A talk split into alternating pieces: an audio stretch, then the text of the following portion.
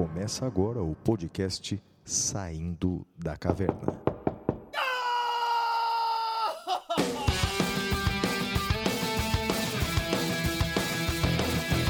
Com Guilherme Madeira, Fala galera, sejam bem-vindos, sejam bem-vindas. Flávio Martins, Salve, salve galera, muito bem-vindos, muito bem-vindas a mais um episódio do Saindo da Caverna. Eu sou Guilherme Madeira e vou acompanhá-los pelo encontro de hoje junto com meu amigo Flávio Martins. Flavião, episódio 33, parceiro. É isso mesmo, Madeira, que alegria! E é bacana, Madeira, que a cada episódio a gente vê a repercussão do nosso podcast no Brasil inteiro. A gente recebe mensagens de, os, de todos os estados, do Brasil todo. E quando a gente dá uma palestra e conversa com alguém, é impressionante, todo mundo tá ouvindo o Saindo da Caverna. É demais, Madeira. Muito legal, eu fico muito feliz também. Acho que assim, a gente eh, tem conseguido ser ao mesmo tempo plural, mas com alguns marcos eh, muito claros dos nossos posicionamentos, né? marcos civilizatórios muito claros, e eu acho que isso que agrega as pessoas que querem ouvir também eh, posicionamentos divergentes, mas posicionamentos que não precisem eh, transigir com o óbvio, transigir com os direitos humanos, com os direitos fundamentais. Acho que esse é um marco muito importante, Flávio. E aí, bora lá, o que, que você tem a dizer aí? Quem que você trouxe para conversar com a gente eh, nesse primeiro bloco?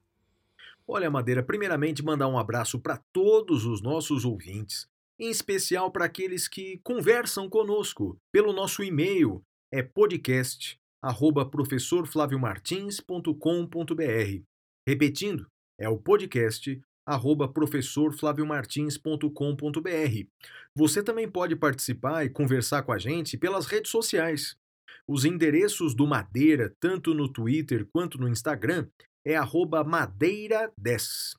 E os meus endereços, tanto no Twitter quanto no Instagram, é arroba siga o Flávio. E a gente recebeu, Madeira, várias mensagens. Olha só essa primeira que legal. A mensagem do Guilherme Moraes da Silva. Ele é nosso ouvinte assíduo. Ele diz que, paralelamente ao estudo para magistratura, ele eh, está tentando entrar em mestrados em faculdades públicas. Passou por várias reprovações e começou a participar de um processo seletivo na Universidade de São Paulo, numa linha de pesquisa que reúne diversas faculdades dentro da USP. E ele mandou, Madeira, essa semana uma mensagem para a gente com um pedido. A mensagem é a seguinte: primeiro, o resultado saiu no dia 21 de setembro de 2020, o resultado do processo seletivo, e ele passou, Madeira, ele passou no mestrado na USP e ele queria fazer uma surpresa para a mãe dele. A mãe dele, Madeira, vai ficar sabendo dessa aprovação pelo nosso podcast. Então, a senhora mãe do Guilherme Moraes da Silva, parabéns, o seu filho passou no mestrado da USP. Seja muito orgulhosa do seu filho, parabéns! Dá o parabéns aí, Madeira. Muito legal, parabéns, Guilherme. Olha, parabéns para senhora sua mãe. Eu tenho certeza que ela está muito feliz, muito orgulhosa da educação que ela deu para o filho dele. Guilherme, parabéns, parceiro, e muito boa sorte agora que a caminhada está só começando. É isso aí, o Matheus Avelar. Ele é defensor público em Minas Gerais, Madeira. Um abraço aí para ele. Uh, e ele diz que o nosso último episódio uh, sobre cotas raciais uh, o tocou muito. Ele é de uma família humilde do interior de Minas Gerais, da cidade de Paracatu. O pai dele é pintor de parede e a mãe professora. Mas ele sempre teve uma edu a educação como norte. Ele é negro, cursou direito na Universidade Federal de Uberlândia numa turma de 80 alunos, onde somente eu e mais um eram negros. No concurso para Defensoria Pública, entre os 100 aprovados, eu era o único negro. Não uh, pude, diz ele, não pude usufruir das cotas raciais, pois na época do vestibular, 2002, ainda não existiam. E na época do concurso, ainda também não havia sido regulamentada. A forma que vocês abordaram o tema foi direta e objetiva, mas extremamente necessária. Por fim, parabenizo pelo podcast, especialmente por democratizarem o acesso à informação jurídica de qualidade. Que, eh, que coisa emocionante a história do Dr. Matheus Avelar, defensor público em Minas Gerais. Matheus, muito obrigado eh, pela sua audiência tão qualificada. Parabéns pela sua trajetória. Tenho certeza que os seus pais são muito orgulhosos pelo que eles fizeram e pelo que você batalhou e conquistou. Parabéns, Matheus. Legal, né, Madeira? Muito legal essa história, assim, eu, eu acho eu acho incrível como a gente acaba conversando com pessoas tão diferentes do país todo. Então, um abraço, Matheus, e obrigado por compartilhar a sua história, parceiro. Legal, Madeira. Olha, o Rafael Ricardo, lá de Sorocaba, ele acompanha o podcast desde o início. Ele é estudante de direito, está no nono semestre. Já assistiu uma palestra minha lá na cidade de Sorocaba, no interior de São Paulo. É, ele diz que é, ele comenta um episódio que semana passada, Madeira, eu tive na cidade e comia a coxinha da padaria real. Já ouviu falar da coxinha de Sorocaba, Madeira, da padaria real? Não, Flávio, nunca ouvi falar. Rapaz, eu sempre ouvia falar dizendo que era a melhor coxinha do Brasil. Eu fui lá, Madeira, pude experimentar a primeira para saber como era. E de fato, Madeira é uma iguaria apaixonante. Eu espero logo voltar para Sorocaba para comer essa, essa coxinha. É uma das coxinhas mais incríveis, se não a mais incrível que eu já comi, Madeira. Recomendo como, como muito. é que ela é, Flávio? Ah, a madeira, primeiro, ela é grande, já é um bom atributo, né? Ela, já, ela é grande. Mas a, a, massa é muito boa, o recheio é extraordinário. Bem, é massa e recheio só também, né? Mas olha, realmente. É, é, mas é, é, muito boa, rapaz, é muito fresquinha. É, ó, é, é, é talvez aí a maior iguaria lá de Sorocaba, né? E ele fala assim, Madeira, uh, nessa caminhada vocês ganharam uma fã. A minha esposa Marina que é engenheira civil. Olha que ela legal. Presta, é, olha que legal. Ela presta serviços para um banco público, viaja toda semana e o SDC. Ai, Madeira, essa sua ideia pegou, rapaz, de chamar o Saindo da Caverna por SDC. Ele escreve: então o SDC tem sido companheiro dela nessas viagens. Ela rê muito com os embates de vocês sobre o gosto musical. E para ela, a melhor banda é Maroon 5. Ô, louco. Pô, Madeira. Maroon 5, Madeira. Aí também não. Madeira. Puxa vida, eu ia, eu ia mandar um abraço tão carinhoso para ela, mas depois dessa, Madeira, pelo amor de Deus.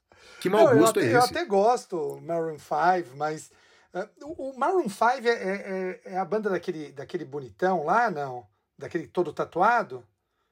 Ah, Madeira, eu, eu não sei. Eu, eu, eu definiria como um menudo que fala inglês, né? Ah, Maroon 5 é isso, né? Ah, Deixa Madeira, eu ver que aqui. é isso? É, é, um... é o Kid Abelha. Kid Abelha é norte-americano. Não, na, nada contra o Kid Abelha, mas é uma banda de popzinho, né? É, é a banda que eu tava pensando mesmo, daquele cara bonitão, do, do Adam Levine. Pô, tem uma das músicas que eu mais gosto, Flávio, que é Girls Like You.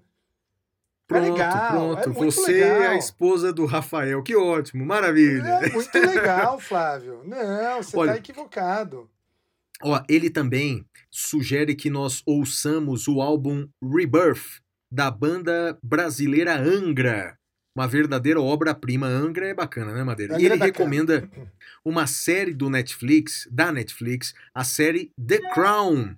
E segundo ele, é, a, aquela série sobre a Rainha Elizabeth. E segundo ele, eu não sabia, a nova temporada estreia agora dia 15 de novembro. Você já assistiu The Crown, Madeira? Não assisti, Flávio, acredita? Eu adoro coisas Rapaz, britânicas, é legal. mas não vi ainda.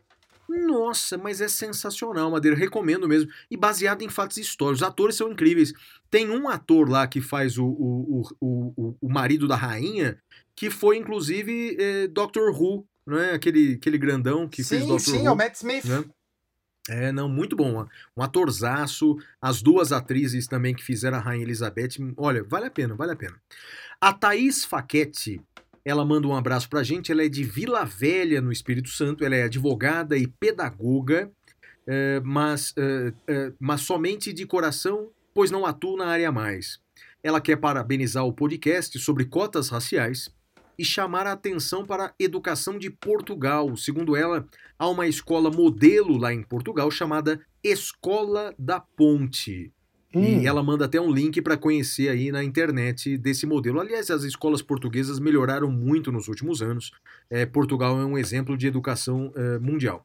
E ela ama as bandas nacionais aqui, Ira, Engenheiros, também internacionais como Red Hot U2. É, e, e, e ela diz o que não presta é o sertanejo universitário. Ah, eu gosto Madeira, também. sua opinião. Eu gosto Pelo amor de Deus, Madeira. Gosto. Sério mesmo, Madeira. Pelo amor de Deus. Flávio, Madeira, uma vez eu fui dar. uma coisa? Ficar sozinho não rola, pois amor não se. Como é que é? Ficar sozinho não rola. Madeira, não faça isso. Mas amor não, não, se isso. implora, nem se joga fora. Ô, isso Madeira, é muito essas- bom, essa-. É, é bom, é muito bom. É, ess- essas músicas, Madeira, elas têm um- uma coisa demoníaca Jorge que você Mateus. ouve- você ouve uma vez. E esse troço, que parece uma, uma, uma letra escrita por uma criança de 11 anos, né? ainda tem uma profundidade. Ah, de um porque as letras do pré-adolescente. Ramones são super profundas, né? Não, Madeira, não, mas veja. Não, é, é, nem- não, nem sempre. O fato é o seguinte, né? É, certa vez, cara, eu fui dar uma palestra é, em Goiânia, no interior, no- em Goiás, no interior de Goiás, né? E o motorista da faculdade, ele me levou de Goiânia até o interior do estado, né? Era umas três horas de viagem. E ele perguntou assim: Eu posso colocar música? Rapaz, eu adoro música, né? Então falei, falei para ele, claro. Ah, Madeira, talvez seja o maior arrependimento da minha vida, cara. Ele colocou um MP3 lá, um pendrive, tocando tudo quanto é música de sertanejo universitário, cara. Eu ouvi uma música, Madeira, umas duas vezes, e esse troço não sai nunca mais da minha cabeça. Qual Você é já ouviu música? isso aqui, ó? Toda vez que ela disser oi, eu vou responder oi e o meu peito gritando te amo. Você já ouviu essa. Desculpa o ouvinte, você já ouviu essa merda, Madeira?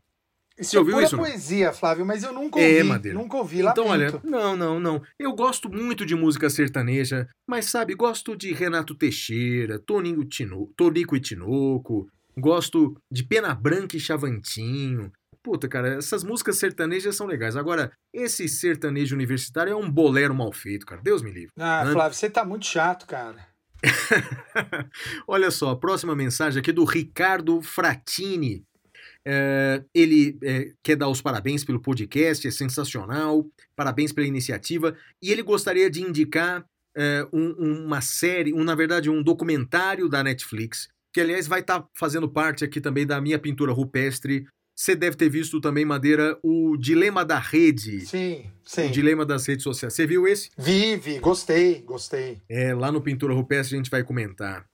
O Marcos Roberto Zerbinha, lá de Santa Rosa, no Rio Grande do Sul. Ele manda um abraço pra gente, diz que o nosso podcast é uma obra-prima. Ele diz que é lá do interior do Rio Grande do Sul, a cidade da Xuxa. Ele é, não sabia que a Xuxa era de Santa Rosa também. Ele é procurador jurídico da Câmara de Vereadores, em uma cidade vizinha que fica a 140 quilômetros. Trabalha lá duas vezes por semana e nós somos companheiros de viagem dele, Madeira. Que ele bacana. queria indicar, ele queria indicar aqui uma coisa que já ouviu falando, você falando, o projeto Humanos, projeto Humanos. É, Madeira, explica aí, eu já vi você falando disso. O que é o projeto Humanos? Projeto Humanos é um podcast desenvolvido pelo Ivan Mizanzuki. É, eu costumo dizer que é talvez uma das obras mais importantes, eh, investigativas, eh, jurídicas do, do nosso tempo. O Ivan ele não é formado em direito, ele é jornalista e ele fez uma investigação, Flávio, daquele caso das chamadas bruxas de Guaratuba. Uh, você deve se lembrar, é algo que aconteceu na década de 90. Foram presas a filha e a esposa um, do prefeito de Guaratuba, acusados de fazer rituais satânicos e matar criança, crianças lá, lá em Guaratuba. E ele faz toda a análise documental do caso. Uh, é um trabalho brilhante e que mostra por que, que investigações mal feitas, por que, que investigações baseadas em tortura são uma das bases uh, da impunidade no Brasil. uh, quando a gente bate no devido processo legal, quando a gente bate na observância né, do devido processo legal, na proibição da tortura, o que nós estamos fazendo essencialmente é dizer: olha, se você não segue o devido processo legal, se você tortura, você está caminhando de mãos dadas com a impunidade. E não se pode aceitar isso. Recomendo enfaticamente, Flávio. Você já ouviu ou não? Não ouvi, Madeira. Não ouvi. Já ouvi você falar bastante disso aí. Eu vou, vou correr atrás, sim. E o Marcos Erbin, ele diz que é vocalista e guitarrista de uma banda de rock e que toca de tudo, Madeira. Fresno, Charlie Brown Jr., Metallica, eles tocam todo tipo de rock aqui, Madeira. Muito legal. Eu invejo quem toca bem assim. Sei que você também toca muito bem, já vi tocando. Ah, queria queria melhor, tocar Madeira. bem, mas não. não vai ser nessa vida. Pois é, eu já toquei melhor. E quero aprender outras coisas também. É, é, comprei, cara, faz uns anos uma guitarra portuguesa. Aliás, estou olhando para ela agora aqui. Mas um troço difícil a beça, cara. Eu Por quero... quê? Quando, quando... Não, ela é muito difícil, é um instrumento diferente. É, não é uma guitarra normal, é uma guitarra ex exclusiva para tocar fado, que é, um, que é a música típica de Portugal, né? Mas, bem, assim que eu me aposentar daqui a uns anos, eu vou me dedicar a isso, vai ser legal. Né? O nosso podcast vai ser com um fundo musical tocado por mim, se Deus quiser, Madeira. Eu lembro o... agora, você falou em fado, é. embora não seja o nosso, o nosso tema do episódio, é, eu gosto muito de uma banda chamada Madre Deus. Ah, sim, sensacional. Banda portuguesa. Banda né? portuguesa, né? Banda portuguesa, gosto bastante. Legal.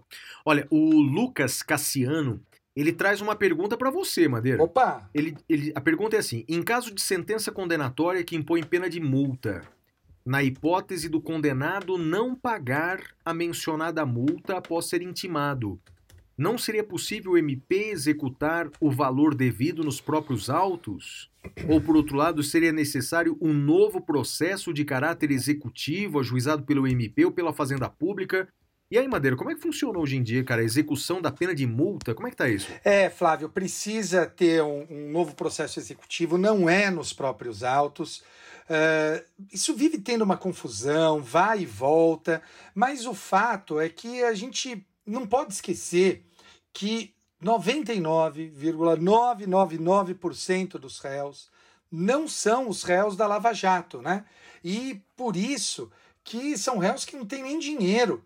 É, a gente vê, não raras vezes, infelizmente, um endurecimento para limitar progressão de regime, por exemplo, para que o sujeito provo, ah, prove, sujeito pobre, miserável, de dentro da cadeia, que ele não tem condições de pagar a multa. Então, é, eu acho que essa questão da multa, eu tenho uma visão muito, muito restritiva dela. Insisto, 99,9% dos réus não são os réus da Lava Jato, não são os réus com patrimônio, não são esses ricos empresários, são pobres, né? Infelizmente é a clientela do direito penal e é aquilo que o Eduardo Galeano fala, né? Que a justiça é como as cobras, elas picam quem tem os pés descalços. Nossa, rapaz, que legal, hein? Que legal. Aliás, o, o, Madeira, quando você já falou num episódio anterior do Eduardo Galeano, esqueci de contar uma história. Certa vez em São Paulo, muitos anos, sei lá, faz uns 20 anos já, cara. Ô, louco. É, pois é, faz tempo. Né? Mas eu era estudante, ou então tinha acabado de me formar, e eu estava num congresso em São Paulo com vários palestrantes. Um deles era o Eduardo Galeano. Ah. Você tá brincando? Tô falando sério. Tô falando sério. O Eduardo Galeano foi um dos palestrantes. Pô, Só que daí, cara. isso, cara. Ah, mas eu acho que a gente nem se conhecia 20 anos atrás, viu, Madeira? Mas o, o, o olha só a história que legal. Ele é, começou a dar a palestra dele, Madeira, mas a palestra foi assim: ele sentado e ele ficou de ler apenas frases que ele tinha escrito. Então, na verdade, a palestra dele era essa: ler frases que ele escreveu ao longo da vida. A hora que ele começou, eu falei: Meu Deus, vai ser uma palestra horrorosa. Vai ser uma palestra horrível. Madeira foi uma das coisas mais incríveis que eu já vi na minha vida. As frases dele, os pensamentos dele são, são incríveis. O, o Eduardo Galeano talvez seja um dos maiores pensadores da América do Sul, né, Madeira? Foi, né? Ele, ele é falecido. Sim, claro. Claro, tive, claro. Não, mas Uruguai. morreu pra, morreu pra você, filho ingrato. não, esse tipo de cara nunca morre, Madeira. Verdade, Não, esse cara, não, verdade, morreu- não, esse cara não morreu, verdade. não. Ele é um dos maiores pensadores da, da América do Sul. Você sabe que eu tive no Uruguai e tive no, no café que ele ficava lá tomando, escrevendo. É, No centro histórico, né, da isso, cidade. Isso, Ah, isso. demais. Né, Aliás, a Eduardo gente Galeano é precisa demais. combinar de ir lá, né, cara? Sem dúvida. Quando passar Tomar essa aquele vinho, pandemia. o vinho Taná, comer um assado no Mercado del Porto, né? Não, vamos sim, pô. O Uruguai é aqui pertinho. Com certeza, vamos sim, vamos sim. Você sabia que hoje em dia, da América do Sul, só voos partindo do Uruguai podem ir para a Europa, não? É mesmo? Pois é, eles só estão aceitando os uruguaios, que é o único país que conteve a Covid-19. Parabéns é- para os uruguaios, né? Errados não estão, né? Os europeus, eu digo. Pois é. Olha, o Tiago Trindade, Tiago Trindade, ele é delegado de polícia na cidade de São Paulo há quatro anos. Ele é nosso ouvinte, ele nos dá aqui os parabéns, foi nosso aluno no passado e, segundo ele, tem o livro de nós dois, Madeira. Oh, tem que aqui o bacana. livro seu e o meu, legal, não é? É, E ele dá uma dica aqui, essa é série famosa, a gente nunca falou dela, The Big Bang Theory, que as 12 temporadas estão lá na Globoplay. Você gosta, Madeira? Big Eu Bang Theory? gosto, eu não não assisti tudo, eu confesso, mas eu gosto. Gosto sim, acho que é um seriado bem bacana, divertido, enfim. É que tudo que dura 12 anos vai se desgastando, né, Madeira? Mas o- os primeiros anos da série foram realmente incríveis, inovadores. O ator que faz lá o Sheldon é demais, né? Flávio, eu queria fazer só uma retificação ao que você acabou de dizer. Tudo que dura 12 anos acaba se desgastando, menos o meu amor por você, Flávio. oh, meu Deus, que maravilha, que lindo, que Que sua lindo. esposa não nos ouça.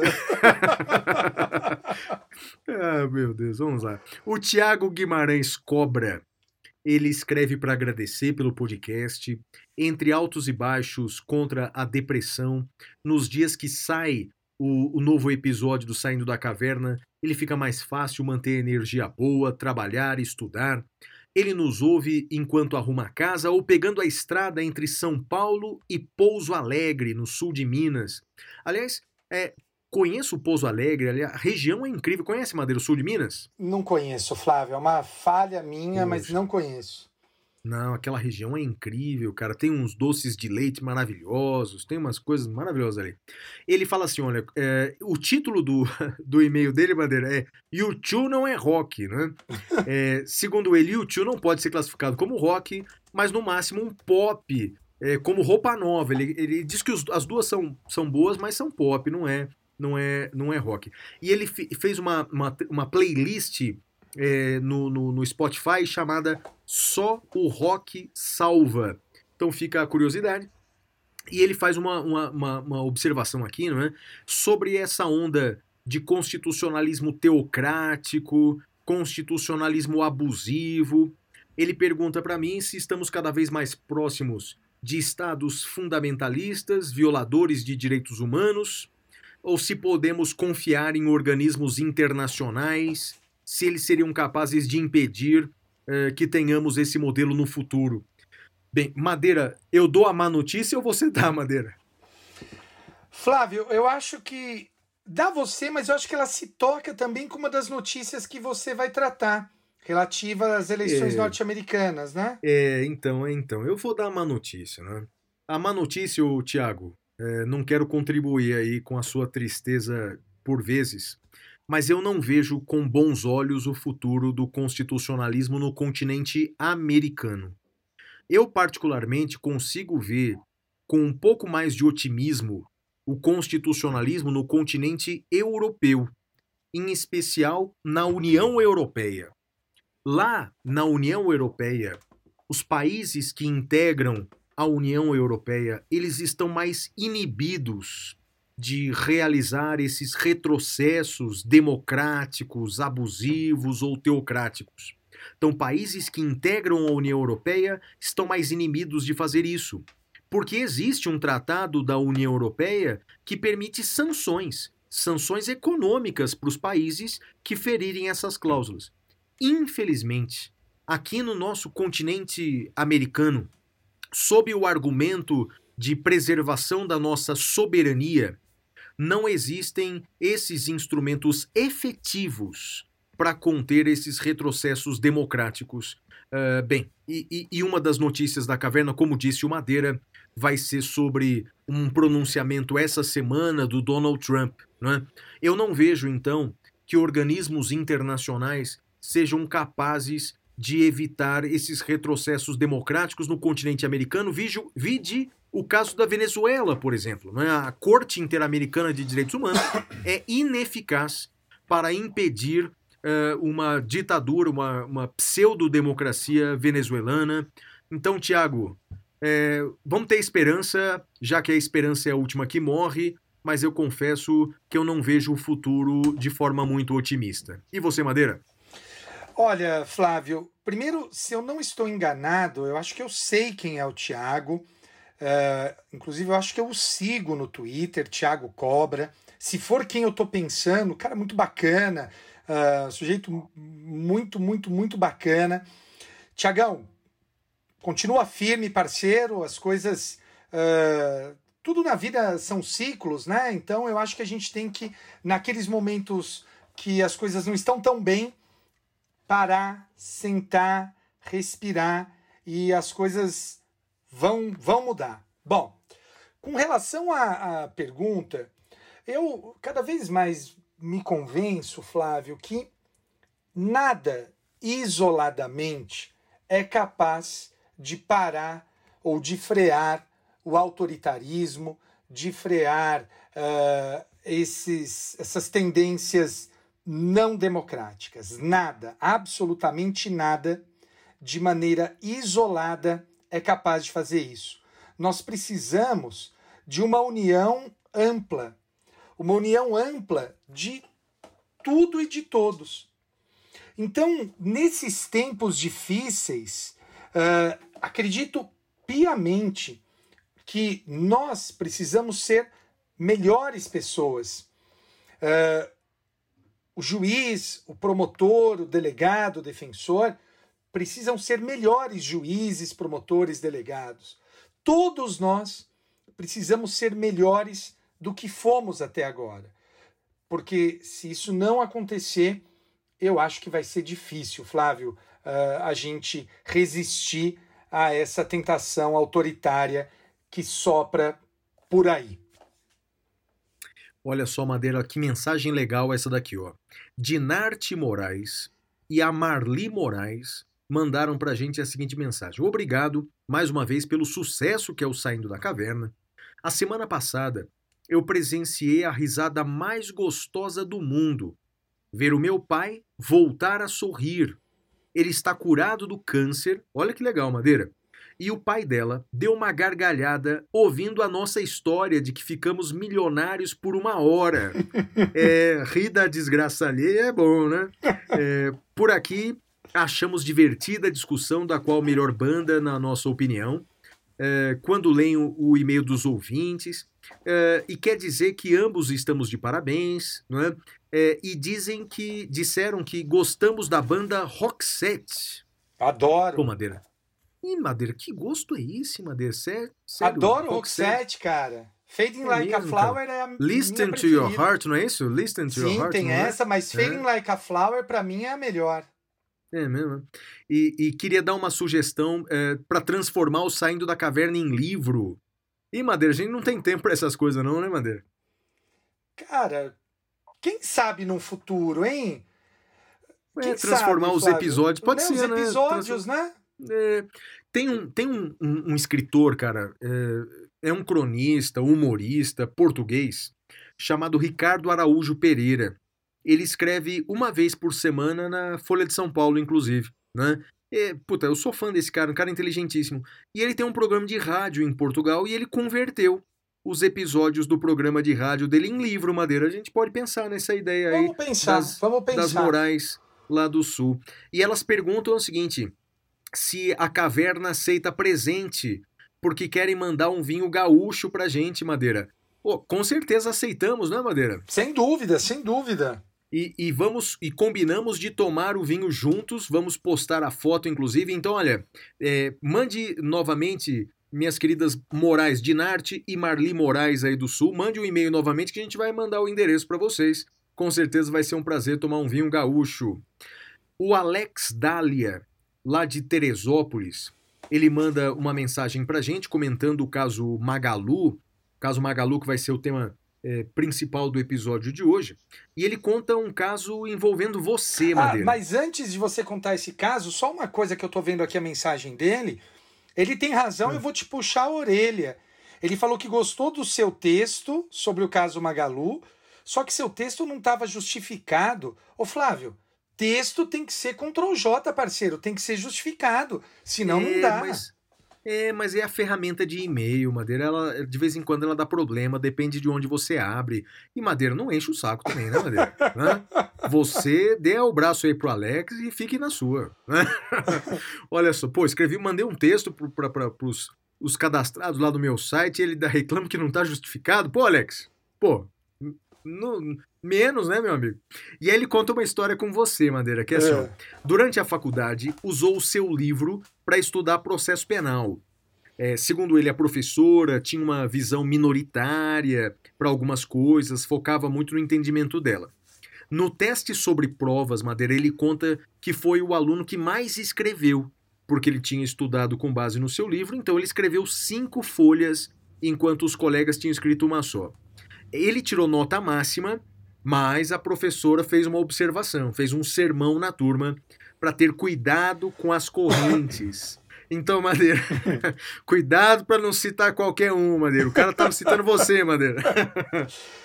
Você sabe, Flávio, que uma das coisas que eu me orgulho no meu livro, e sei que você faz isso também no seu, é, aliás, hoje, o seu livro, é, o, nós estamos gravando o episódio agora à noite, quinta-feira à noite, eu dei a edição, dei, eu emprestei a edição do seu livro para a Cris, a minha assessora, porque ela tá, tá estudando uh, eh, para a prova dela de condicional e dei a edição que eu tenho, você não me deu a nova, mas enfim, dei a edição que eu tenho para ela, para ela poder estudar para a prova dela na faculdade. E eu sei que tanto você quanto eu, nós temos um cuidado sempre de explorar todas as posições nos livros e deixar claro o que é majoritário, o que é minoritário. E eu acho que é importante sempre, uh, como autor, deixar isso claro. Sem dúvida alguma, Madeira, sem dúvida alguma. Isso é, é, é, é honestidade intelectual, né? O, o Márcio Oliveira Madeira, ele diz que no episódio, no episódio 30 nós esquecemos de falar das bandas Rush e Iron Maiden. Realmente são duas bandas importantes, né, Madeira? Rush e Iron Maiden. Eu gosto Você de gosta? Iron Maiden. Rush eu acho chato pra cacete, Márcio, desculpa. o José Henrique Silvério, ele é investigador de polícia em Presidente Prudente e ele mora em Londrina. É, e ele tem, ele diz que o programa tem tornado as viagens muito melhores, né? É, pois principalmente é, consegue unificar o entretenimento com o aprendizado. Né? Um abraço para ele. Ele diz que, uh, ah, para ele, top 3 de, de músicas são Stairway to Heaven, Bohemian Rhapsody, e ele coloca Hotel California, do Eagles. Essa, essa é legal. Banda, essa, essa é banda é toca em tudo quanto é, é uma das mais tocadas, né, Madeira? Essa música, né? Porque acho que só essa, tem isso, essa, isso. Né? pois é, eu, é, pois é, eu também acho que Led Zeppelin também, mas ele faz ó, aqui a recomendação é, para o pintura rupestre de algumas séries, como por exemplo Little Fires Everywhere da Amazon. Eu não conheço Madeira essa série, você já viu? Eu não vi ainda, mas já ouvi falar muito bem dessa série, Flávio. Ele fala também da série Atlanta da Netflix com humor ácido da série Brooklyn Nine-Nine, é, da, também na Netflix, daquele humor mais debochado, né? Me chato. parece. É, eu nunca assisti. É, eu acho chato. E Blind Spotting, da Amazon. Essa é a top one indicação, segundo ele. Opa. Blind Spotting, já viu essa? Não vi também. também. Olha, muita ah, coisa nova. Legal, valeu, Muita parceiro. coisa nova. É isso aí. O Diógenes Moraes, lá de São Roque, é, no interior de São Paulo, ele recomenda aqui, manda um abraço pra gente é, fala que U2 é, é uma banda incrível. É, né? Fala que você não é. entende nada de rock, não pula essa parte. Isso, ele diz que eu não entendo nada de rock, e que o Two é uma banda incrível. Realmente é impressionante como consegue colocar isso numa frase só, né? É... e ele diz aqui, recomenda as bandas Creedence e Rush. Olha o segundo que recomenda Rush. Recomendo o filme O Jogo da Imitação, com Benedict Cumberbatch. Uh, e, e, a série Vikings, e, e, e, o documentário da Netflix, O Dilema das Redes. Sobre o filme, Madeira, o jogo da imitação, você já assistiu? É a história daquele matemático do John e Nash, provavelmente é?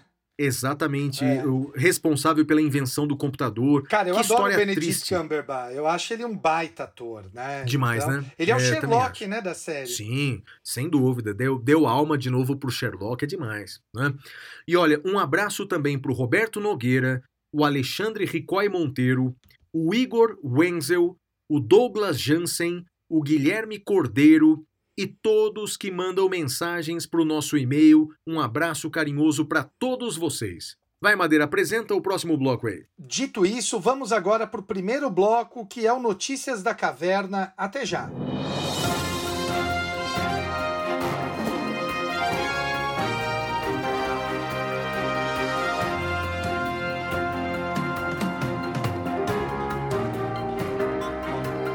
Notícias da Caverna.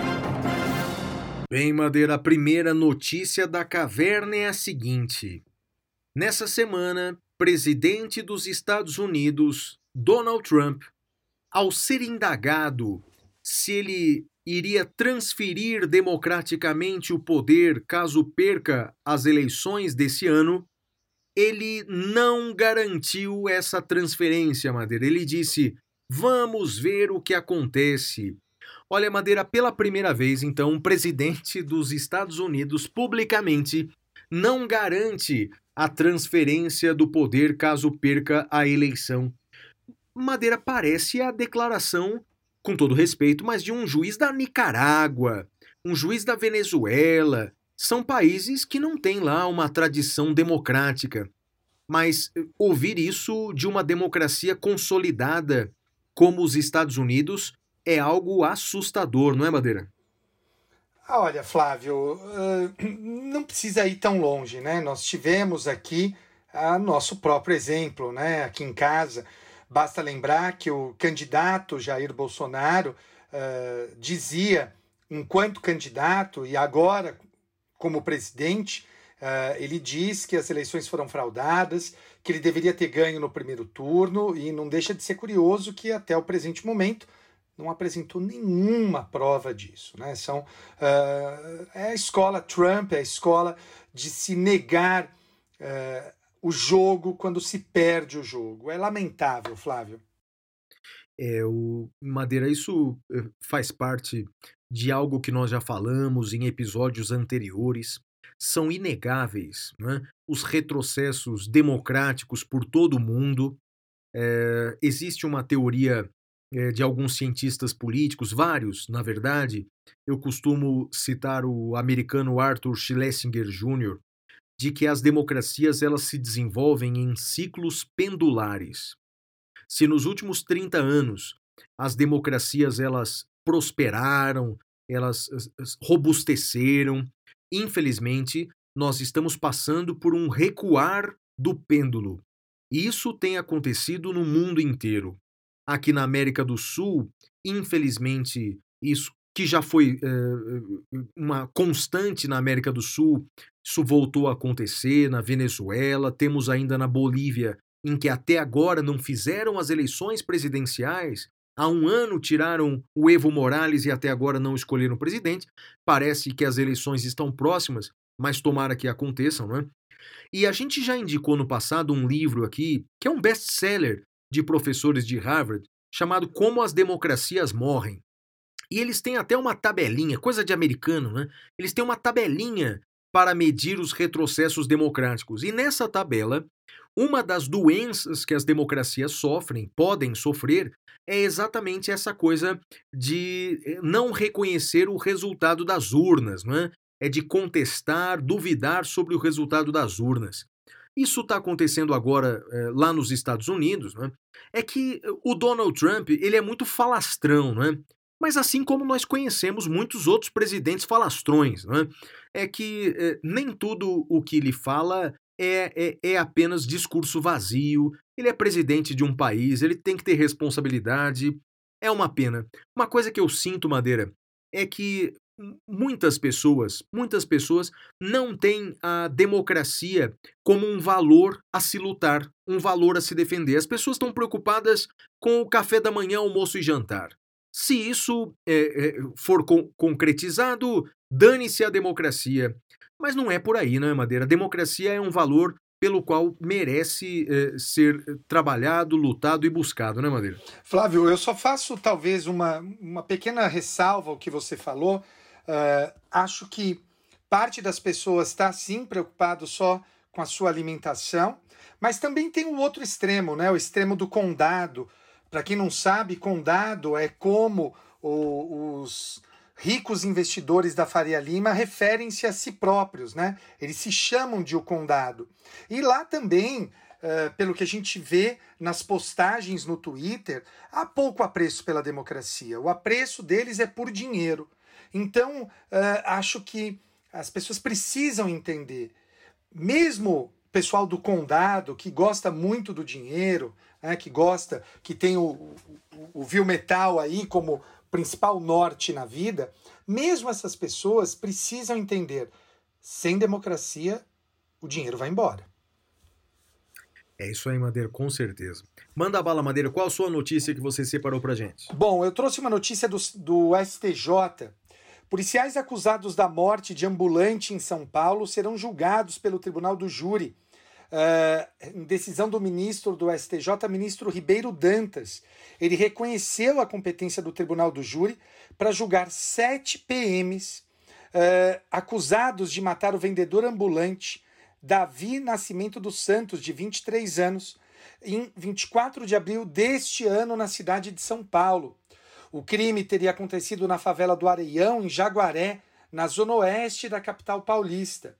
É, e olha que interessante, né? Após o crime, foi instaurado inquérito policial militar, que culminou no indiciamento e posterior oferecimento da denúncia contra os agentes militares pelos delitos de sequestro seguido de morte, fraude processual, organização de grupo para a prática de violência e falsidade ideológica. E, paralelamente, no DHPP também foi instaurado um procedimento investigatório. E o juízo estadual suscitou conflito de competência.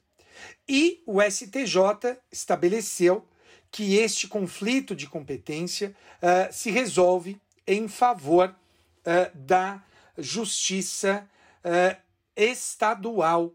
Não há que prevalecer a competência militar. E está absolutamente correto ministro Ribeiro Dantas. Eu confesso com todo respeito que não entendi por que, que a Justiça Militar de São Paulo não aceitou esse conflito e encaminhou os autos para a Justiça Estadual. O fato é que o STJ deixou de maneira clara reconhecida a competência da Justiça Estadual, Flávio. E você, parceiro? Olha, Madeira, sobre essa sua notícia aí, eu me lembro que é, crime doloso contra a vida praticado por policial militar contra civil é competência da Justiça Estadual, é competência do júri. Mas teve uma alteração há mais ou menos um ano, né, Madeira? Envolvendo o militar das Forças Armadas, não teve? Teve essa alteração, ela é objeto de uma DI no Supremo. Acho que, salvo engano, Flávio, a gente já até fez um, pode, um episódio sobre isso, não fizemos? Eu não me lembro, Madeira, mas só para quem está entrando agora aí, se um militar das Forças Armadas mata dolosamente um civil, ele vai ser julgado pela justiça militar, não é? é Como, é, por exemplo, no ano passado. requisitos, né, Flávio? Sim, sim. Observados alguns requisitos. Mas, por exemplo, aqueles militares do exército que metralharam um carro de um músico, caso triste, não é? Mataram um músico e um rapaz que tentou ajudar. Esse caso está sendo julgado na justiça militar. E a última notícia que eu vi, Madeira, é que estava todo mundo solto, viu, cara? Sim, sim. Salvo engano da minha parte, eles foram absolvidos, Flávio. Ah, você tá brincando, Madeira? É. é. Não, eu posso estar. Tomara que você esteja errado. Tomara. Tomara que você esteja errado, mano. Eu posso estar enganado, eu vou até dar um Google enquanto você vai Vai, falando vai. aí. Enquanto eu dou a próxima notícia. Bem, olha só, a próxima notícia é a seguinte: é, presidente do Brasil, em discurso na ONU, né, ele, com relação às queimadas, Madeira, ele atribuiu a culpa das queimadas aos índios e aos caboclos. Afirmou também que a Amazônia, ela dificilmente pega fogo porque é úmida e também mencionou que no Brasil existe uma perseguição dos cristãos que ele chamou de cristofobia. Cristofobia. Bem, Madeira, não sei a sua opinião, não é? Mas esse discurso, é, claramente, no meu entender, é, é um discurso que não é, é, para os países é, estrangeiros, não é? É, se fosse, nós não veríamos como estamos vendo nessa semana a maior debandada é, do capital estrangeiro da nossa história, não é? Então, portanto, me parece que esse discurso não foi para o, o mercado estrangeiro, não é? É, me parece que esse, esse discurso é um discurso visando o seu próprio eleitorado, não é? Porque me parece que é, é, é risível atribuir a culpa das queimadas aos índios, não é? Atribuir a culpa das queimadas aos índios, sendo que é, nós, é possível, os dados são públicos, as informações de satélite são públicas dos focos, dos maiores focos dessas queimadas. Não é? E no caso aí da chamada cristofobia, me parece que é mais um trecho de um discurso, é mais uma prática para se prestigiar uma fatia importante do eleitorado, eh, os cristãos, que são eh, parte da maioria brasileira, e dizer que no Brasil, eh, Madeira, há uma perseguição aos cristãos, eh, me parece uma visão distorcida da realidade, não é? Lembro que as igrejas no Brasil, elas gozam de uma imunidade bilionária, não é? Eh, e o Brasil, sendo majoritariamente cristão e elegendo parlamentares da bancada religiosa, tem feito das bandeiras cristãs. E veja, eu sou cristão, eh, portanto, eh, isso não tem nada a ver com religião, é só uma análise de um fato. Mas o fato é que essas bancadas religiosas estão transformando em bandeiras públicas aquelas que são bandeiras religiosas. Então, é, dizer que no Brasil os cristãos estão sendo perseguidos indevidamente é como dizer que nós brancos estamos sendo perseguidos com as políticas das cotas, não é, Madeira? É uma visão distorcida da realidade, não sei se o ponto de vista. Eu, eu concordo com você, Flávio. Ah, basta lembrar que no Brasil, eu sou cristão também, no Brasil, quem é vítima de perseguição religiosa são as igrejas de matriz africana. Né? Essas igrejas, sim, é, é, essas igrejas não, essas religiões, sim, são vítimas de perseguição. Ah, é famoso o caso de traficantes que acabam com terreiros.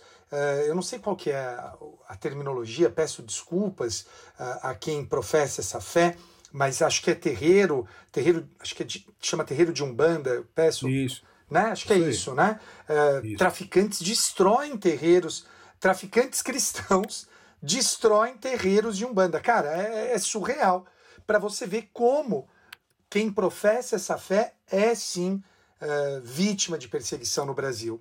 E olha, eu achei aqui no Google, realmente, Flávio, eh, uma notícia do dia 28 de junho. Não, mas espera aí, de 2019, nós estamos em 2020. Ah, olha que doideira, né? O que a pandemia nos faz. Em 2019, eles tinham, estavam vindo testemunhas de defesa e eles estavam soltos mesmo. Você tem razão. Eu vou continuar procurando aqui para ver se eu, se eu acho alguma coisa. Ah, mas agora eu posso falar da minha notícia? Bora lá? An- Antes disso, Madeira, deixa eu, enquanto você falava, eu pesquisava aqui uma decisão do Supremo interessante, não é? Presidente diz que os cristãos estão sendo perseguidos, não é? Houve um livro, chegou até o Supremo, é, uma decisão acerca de um livro escrito por um padre aqui de São Paulo, muito famoso, chamado Jonas Abib, né? O padre escreveu um livro, Madeira, sobre o espiritismo, não é? É, e segundo ele, o espiritismo, não é? Que é uma, uma.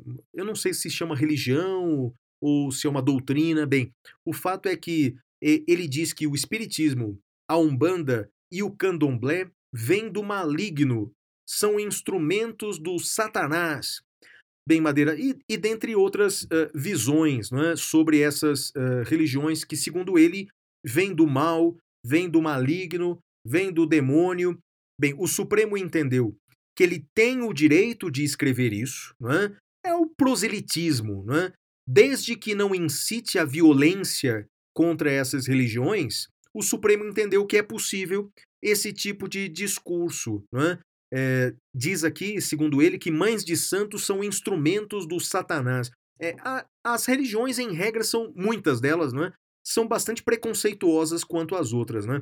Então, eu acho que vale a pena a gente colocar a mão na consciência e verificar se no Brasil tem cristofobia mesmo, né? Se, como disse o Madeira, se são realmente os cristãos que sofrem esse preconceito, é, é uma visão absolutamente distorcida da realidade. Mas vai para sua notícia, Madeira. Uma notícia muito interessante. Flávio, eu peço até desculpas para o ouvinte se eu já falei disso aqui, eu não me lembro. Procurei no episódio passado, não ouvi. O STJ, ele reconheceu a possibilidade de aplicação de astreintes no processo penal. Eu cheguei a falar disso, Flávio, ou não? Não, Madeira, não me lembro, não. Tá. Então a história é a seguinte: o juiz penal dá uma ordem para terceiros cumprirem e terceiros não cumprem essa ordem. E o juiz penal arbitra, ele fixa multa aplicando subsidiariamente o Código de Processo Civil, pois o STJ definiu que isso é válido. É o recurso especial 1568-445 do Paraná. O relator uh, para o acórdão é o ministro Ribeiro Dantas. E o DJE é de 20 de agosto de 2020, Flávio. Um belo e interessante acórdão. Recomendo a leitura a todos. Está no último informativo do STJ, Flávio. Legal, Madeira. A minha próxima notícia é a seguinte: ministro Marco Aurélio do STF decide que o presidente da República, suspeito em inquérito sobre interferência sua na Polícia Federal, pode depor por escrito. Segundo ele, abre aspas, a interpretação histórica, sistemática e teleológica do Código de Processo Penal deságua na possibilidade da audição do presidente, na qualidade de testemunha, investigado ou réu, ser por escrito. Madeira, eu sei que já falamos disso em episódio anterior e você defendia essa tese, não é? De que, embora não esteja escrito no Código de Processo Penal, é, só fala é, do, do presidente como testemunha a possibilidade de depor por escrito, Agora, o presidente, como suspeito, também pode depor por escrito. Você defende isso, né, Madeira? Não, não, não. Eu defendo que não. Eu defendo que errada foi a aplicação disso no caso do, do presidente Temer, quando deram esse benefício para ele. Eu entendo que o ministro Marco Aurélio está equivocado. E, e, só um detalhe antes da gente continuar. Madeira, Madeira, mas eu, eu acho que eu enlouqueci, porque eu tinha quase certeza que você, em episódio anterior, diz, rapaz, eu vou levantar esse negócio, Madeira. Não, Flávio. Não tenho nada contra mudar de ideia, não, mas, mas eu acho que você já defendeu não. de que o presidente tinha o direito de depor por escrito, não tinha, não? Como testemunha, não como suspeito. É mesmo? Então concordamos, Madeira. É. É, eu, eu também acho, acho que, que não. Acho que a lei não prevê, a lei não permite. Eu concordo é, com e agora você. A gente... Ah, interessante, Madeira. Eu também, então concordamos. Será que Porque... eu me expressei mal no episódio que discutimos ah. isso? Porque para mim é, é, claro, Flávio, é, ele só tem esse direito como testemunha, não tem esse direito como como acusado, como suspeito, não. Também, também, então concordamos, Madeira. Então talvez eu tenha uma impressão errada de episódio anterior. Vou voltar a ouvir aqui. Dá uma mas olhada, realmente, né? Dá uma olhada. Então, só para o nosso ouvinte. ter expressado mal também. Não, não mas só para o nosso ouvinte então entender, não é? O Código de Processo Penal, é, quando fala da prova testemunhal, o presidente, como testemunha, permite que ele deponha por escrito. Agora, não fala nada quando ele é o suspeito, né? Agora, o Marco Aurélio fez uma analogia, né? no final das contas é isso, ele fez uma analogia para a, a, se aplicar ao presidente, como houve já no caso do Temer, né?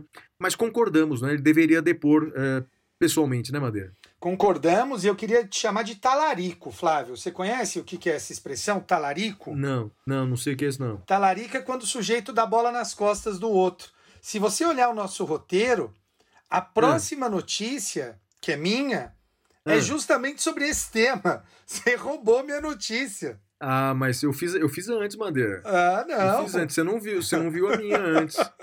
Mas então, fala aí o, a, a observação que você tem para fazer sobre isso.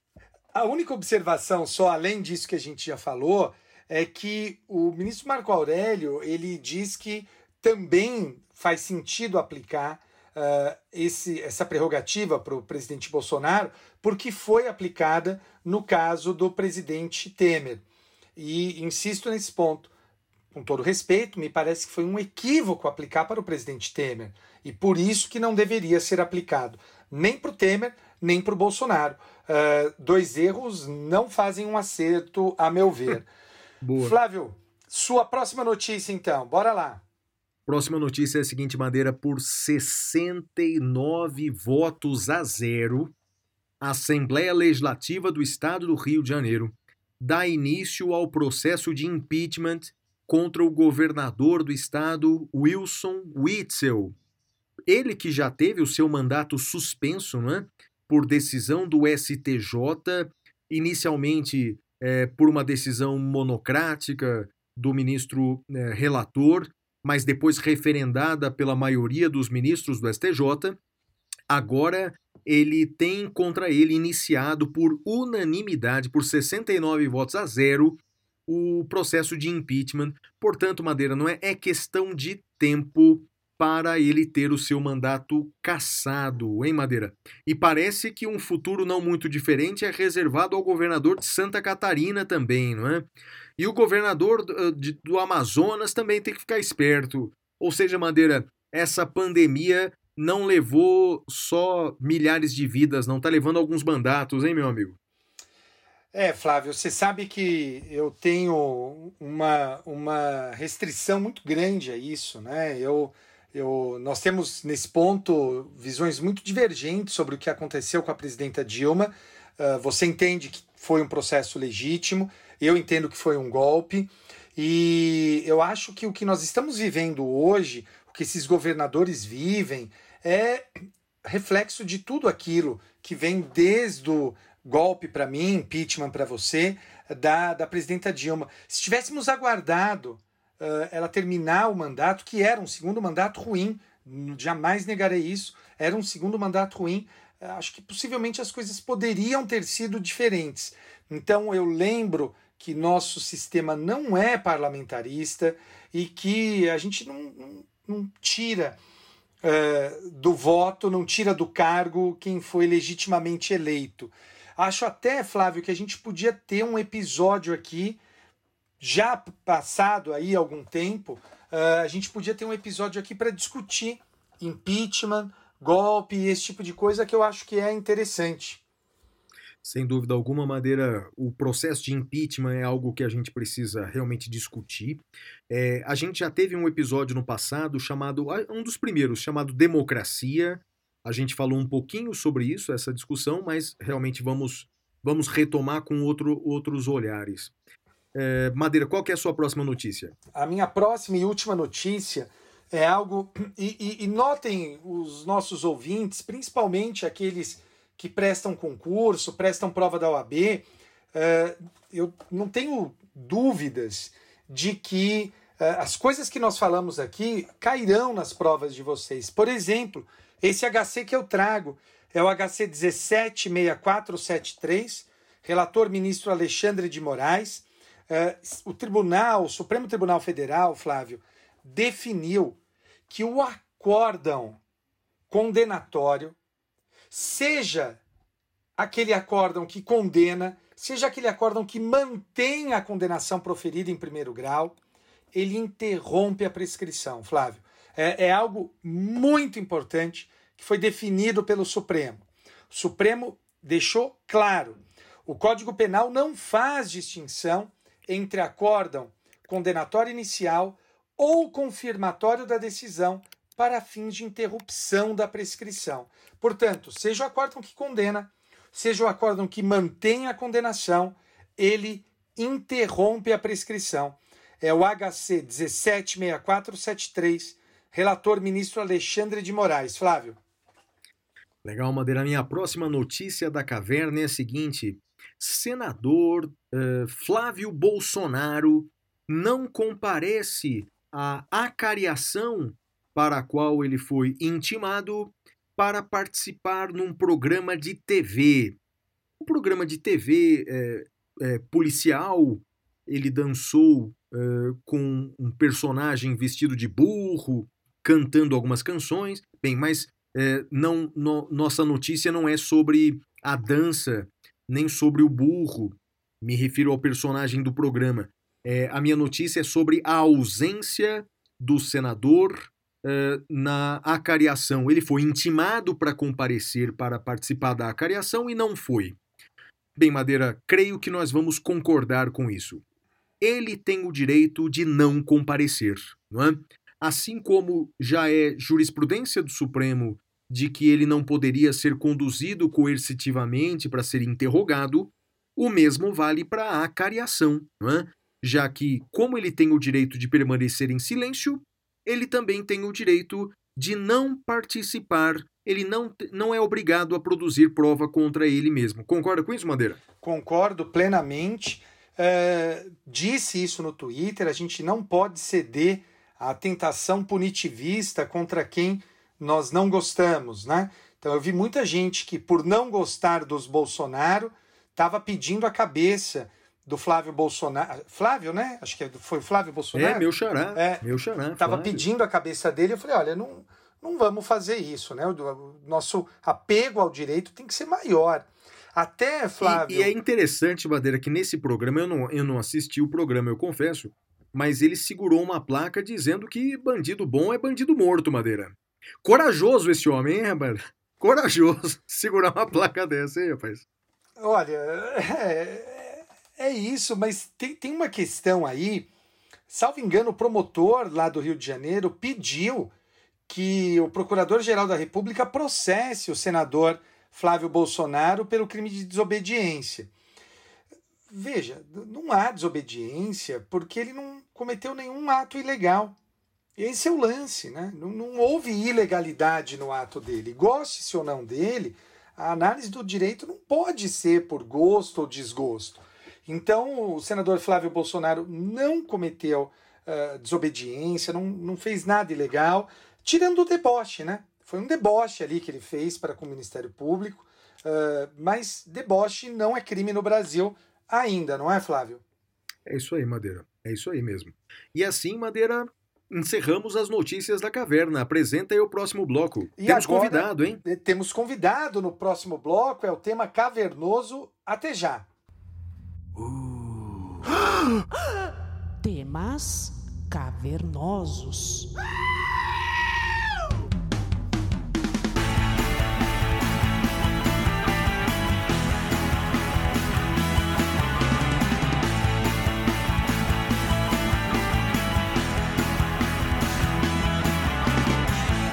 Bem, meus amigos, neste bloco agora nós vamos falar sobre o tema cavernoso e nós chamamos aqui um juiz do trabalho para nos orientar, para nos, uh, nos, nos informar sobre aquela ação do Magazine Luiza.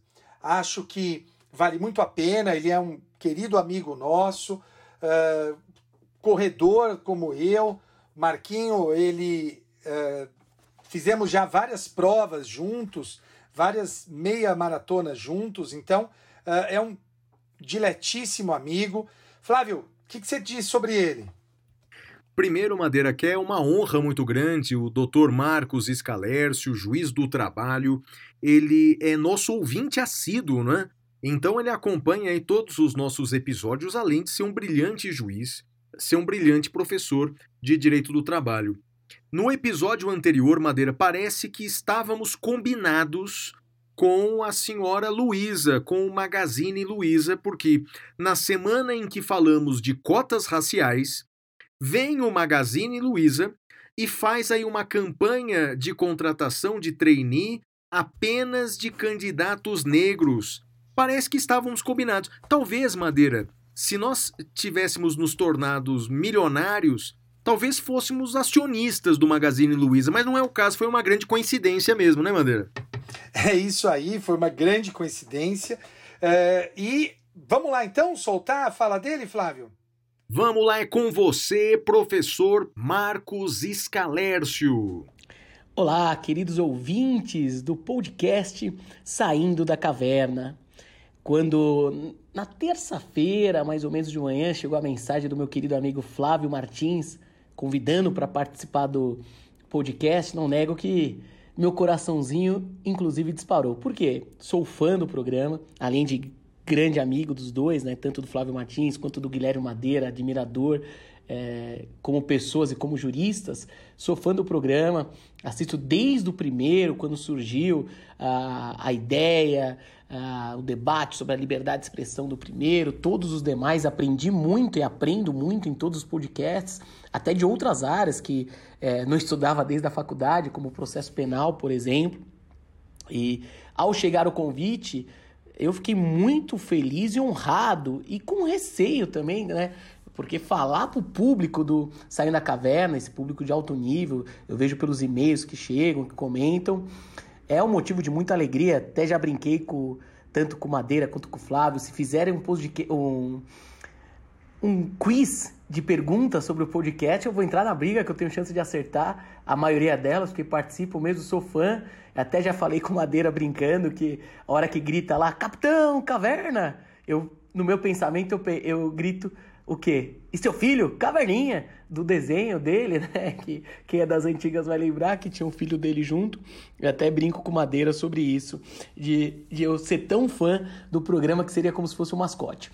Mas vamos lá debater esse tema cavernoso, esse tema tão importante que ganhou repercussão, que é a, que foi o programa de trainee é, exclusivo para negros feito pela empresa Magazine Luiza, que gerou um grande debate, um alvoroço em todas as redes sociais, muitas dúvidas chegaram.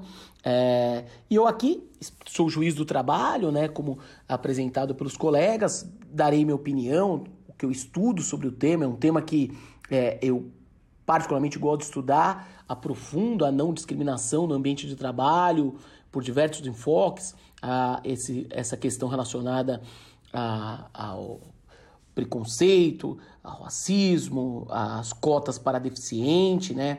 Estudei já muito sobre isso, inclusive porque minha querida e saudosa mãe ela era deficiente auditiva, então sempre me, me chamou a atenção a ideia das ações afirmativas da não discriminação. Mas vamos começar a debater, explicar com calma o princípio da não discriminação, a ideia da não discriminação, é constitucional, não é nem trabalhista.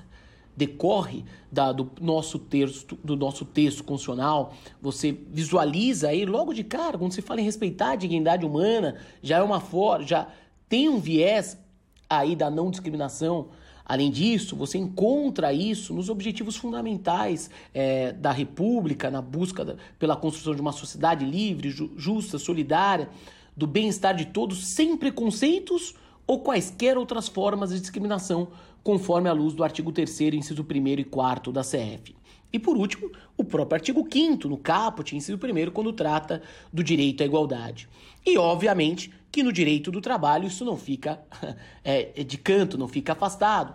No direito do trabalho, você vê de forma expressa também no texto constitucional a não discriminação, a vedação a condutas discriminatórias, ao observar o artigo 7, inciso 30, 31 e 32 da Constituição, que vede expressamente qualquer conduta discriminatória, seja em relação ao salário ou por motivo de cor, raça, etnia, sexo, idade ou deficiência.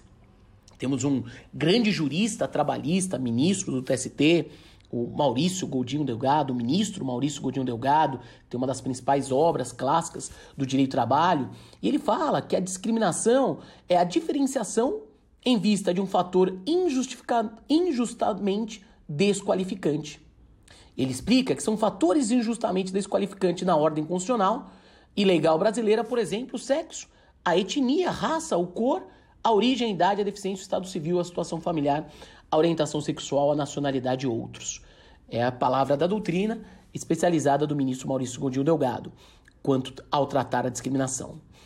Ainda no tocante à discriminação, com relação à discriminação, temos a OIT, Organização Internacional do, Internacional do Trabalho, na sua Convenção 111, ao tratar sobre o tema, logo no seu artigo 1, ela fala que discriminação significa toda distinção, exclusão ou preferência com base em raça, cor, sexo, religião, opinião política, nacionalidade ou origem social que tenha por efeito anular ou reduzir a igualdade de oportunidade ou de tratamento no emprego ou profissão. Ok? Então tá ali. Temos o texto constitucional, temos é, nor, a doutrina e temos normas internacionais. Para finalizar, só essa introduçãozinha jurídica, né, é, positiva, de, de normas específicas, nós encontramos também a não discriminação dentro da CLT. A querida CLT, Consolidação das Leis do Trabalho, está lá no artigo 3 parágrafo único, no seu artigo 5 também, no artigo 373A, especificamente das mulheres, esse aqui, também vedando qualquer conduta discriminatória. E por último, há uma lei específica, a Lei 9029 de 95, que trata inclusive das dispensas discriminatórias no, dentro do ambiente de trabalho, ok? Então, gente, olha só, a discriminação, reduzindo, saindo do juridiquês, seria uma ação ou uma omissão com escopo de distinguir, excluir ou dar preferência anular ou reduzir a paridade de oportunidades ou de tratamento no emprego ou profissão, baseada em raça, etnia, sexo, religião, opinião política, nacionalidade, origem social. Ok? Aqui, lógico, o foco desse debate é a questão da raça. O racismo, né, gente, é uma das mais tristes violações aos direitos humanos, certo? É muito triste é, e trago a palavra de um dos grandes especialistas sobre o tema, o racismo, o, Silvio, o professor Silvio Luiz de Almeida, ao falar, ao conceituar o racismo como uma forma sistemática de discriminação que tem a raça como fundamento e que se manifesta por meios de práticas conscientes ou inconscientes que culminam em desvantagens ou privilégios para indivíduos a depender do grupo racial ao qual pertence. professor Silvio Luiz de Almeida com esse brilhante conceito sobre o racismo. Certo? Ainda, gente, agora já focando diretamente na questão racial, é, a ONU, juntamente com a Declaração Universal dos, é, o, dos Direitos Humanos, né, a Organização das Nações Unidas, criadas logo após a Segunda Guerra Mundial, com a editou a Declaração Universal de Direitos Humanos, a famosa DUDH, ratificada pelo decreto 592 de 92, certo? Buscou assegurar a dignidade, o valor da pessoa humana e a igualdade em direitos, sem distinção alguma de raça, de cor, de sexo, de língua, religião, opinião pública ou outra de origem nacional ou social de forma de nascimento de qualquer outra situação. Então também aqui vê, conseguimos enxergar dentro da própria Declaração dos Direitos Humanos, ok?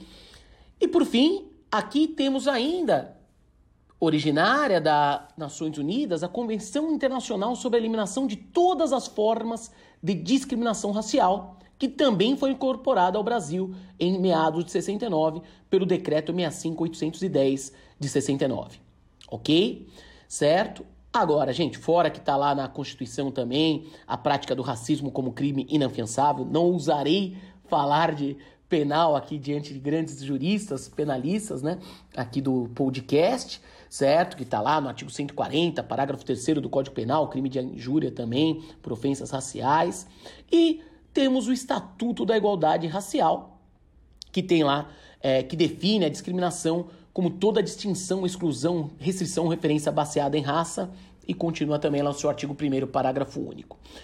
Olha só, gente, a discriminação por raça é, ganhou debate agora, mas obviamente não é um tema novo. Infelizmente, não é um tema novo. Temos decisões do TST já no tratamento é, ofensivo ao trabalhador. Eu destaco, por exemplo, agora, recente, uma jurisprudência do STF de junho de 2020, Ministro Cláudio Mascarenhas Brandão, ministro Cláudio Mascarenhas Brandão, lá no processo, no recurso de revista 458 de 2013, da sétima turma, ele condenou exatamente, certo, a conduta assediadora e ofensiva aos direitos fundamentais do trabalhador, porque ele era tratado com ofensas raciais. É, era, ele sofria uma discriminação racial através de apelidos, de, de palavras, é, apelidos pejorativos de cunho racial, expressões racistas no meio ambiente de trabalho, que deve ser com certeza vedada. E para buscar equilibrar é, de uma certa forma essa, esse tratamento desigual que existe, surgiram as chamadas ações afirmativas. As ações afirmativas de origem no direito americano, né, nos Estados Unidos, ah, mencionadas em primeira vez na Suprema Corte dos Estados Unidos, esse muito bem destacado na obra do professor Flávio Martins, em Direito Constitucional. Ele narra esse caso na sua obra, é, que aconteceu em 1978, que foi julgado é, pela Suprema Corte Americana. É, a existência, na, a primeira é, menção das ações afirmativas no direito americano, que busca nada mais do que é, aplicar o princípio da igualdade na sua vertente material, de tratar os desiguais conforme a sua desigualdade. Esse é o grande objetivo das ações afirmativas. Tratar os desiguais conforme sua desigualdade, enxergar essa igualdade, essa desigualdade que surge em razão dessa desigualdade tratá-los conforme essa desigualdade. E aí, no tema em debate, surgiu a DPF 186 do STF. A DPF 186 do STF validou as ações afirmativas no sentido da instituição das cotas raciais no processo eletivos dos estudantes. Essa decisão emblemática do Supremo Tribunal Federal permitiu essa possibilidade das chamadas cotas raciais, ok? E aí, gente, feito essa introdução, peço desculpa um pouquinho de, de, pelo tamanho. Podemos trazer isso para o ambiente de trabalho, certo? É possível? Lógico que é, completamente. Inclusive, lembra, destaquei já o Estatuto da Igualdade Racial, no seu artigo 38 seguintes, prevê a adoção de medidas para garantir à população negra a efetiva igualdade de oportunidade ao combate à discriminação e outras formas de intolerância, além de políticas públicas voltada para a inclusão da população negra no mercado de trabalho. Então temos um fundamento específico trabalhista quanto às cotas raciais, quanto ao acesso ao mercado de trabalho da população negra. O artigo 38 do Estatuto da Igualdade Racial da Lei 12.288 de 2010. Ok? Nesse sentido ainda temos a nota técnica do grupo de trabalho do raça, de raça número 1 de 2018 do Ministério Público do Trabalho, que autoriza, olha só, essa nota técnica do grupo de trabalho de raça número 1 de 2018 do Ministério do Trabalho autoriza a contratação específica de trabalhadores oriundos da população negra, bem como a possibilidade de anúncios específicos e bancos de dados ou plataformas virtuais de forma a concretizar o princípio da igualdade, ok? Essa nota ela deixa claro o seguinte, certo? É, para implementar essas ações afirmativas no âmbito da iniciativa privada, ela fala o seguinte: abre aspas, peço licença para ler. Obviamente, a mesma forma utilizada no âmbito público deve ser feita no âmbito privado. Para tanto, pois alguns mecanismos são essenciais para atingir esse desiderato. Assim, necessário se faz a contratação específica de trabalhadores oriundos da população negra, anúncios específicos, triagens específicas via plataformas digitais, desde que fique expresso que tal iniciativa visa garantir a concretude do princípio da igualdade, tratando-se de uma ação afirmativa no âmbito da iniciativa privada. Ok? Olha só, gente, em 2018 já tem essa nota do Ministério Público do Trabalho, que, como é notório, todo mundo sabe, tem o papel de zelar pelo ambiente de trabalho em sentido lato, em sentido amplo, ok? É o papel do Ministério do Trabalho. Agora, vamos direto ao ponto, certo? E é o ato da Magazine Luiza pode implementar o programa de trainee exclusivamente para trabalhadores negros? Não vou nem titubear. Com certeza pode, gente. Sim, ela pode. Pode. Temos, acabei de demonstrar, fundamento jurídico. Mostrei todo o amparo legal, letra de lei seca, para te mostrar que pode. Trouxe para vocês a previsão constitucional, trouxe para vocês a CLT, trouxe para vocês as normas da OIT permitindo. Além disso, trouxe também o estatuto, é, a, a, a, o Estatuto da Igualdade Racial, que expressamente fala dessa possibilidade. Não satisfeito, ainda demonstrei que o Ministério Público do Trabalho autoriza expressamente essa conduta. Então, o amparo jurídico tem. Segundo ponto, amparo fático. Pode, seria. É, há essa necessidade, professor? Há essa necessidade? Existe sim? Com certeza. E a Magazine Luiza ela teve o cuidado de destacar na sua no, no seu anúncio o percentual, falando que atualmente os negros ocupam apenas 16% dos cargos de liderança. Então temos o amparo jurídico e temos o amparo fático. A empresa demonstra que esse plano de trainee exclusivo para negros tem como objetivo o quê? Afastar uma desigualdade que existe dentro da empresa. Uma igualdade que elas demonstraram que tem, que só 16% desses cargos possuem. Professor, professor, mas espera aí. Eu sempre estudei, professor, que as ações afirmativas, a ideia seria separar uma cota e não excluir totalmente os outros, porque nesse caso, a Magazine Luiza, ela excluiu outras os brancos, por exemplo. Cadê? Ela não criou uma cota, ela simplesmente excluiu. Gente, peraí. É uma forma sistemática, ela vai fazer sempre isso? Ela, ela, ela deixou claro que agora, a partir de agora, a Magazine Luiza só contrata negros? Não! Ela deixou claro expressamente que não é algo sistemático, é algo específico para corrigir uma desigualdade que existe, uma finalidade de promover a diversidade racial. Se fosse uma tendência, algo assim, é, é, você poderia até cogitar, eu discordo, mas você poderia até cogitar, mas não é. É algo específico que ela demonstrou para essa situação para buscar. Gente, é, é, é, simples. Vamos abrir os olhos. Não vamos ser é, rigorosos a esse ponto. Eu me surpreendeu, de verdade, falando até com, com os colegas, toda essa repercussão que teve. É, nem precisava explicar que é notória a desigualdade que existe em cargos de liderança. É notória a desigualdade que existe.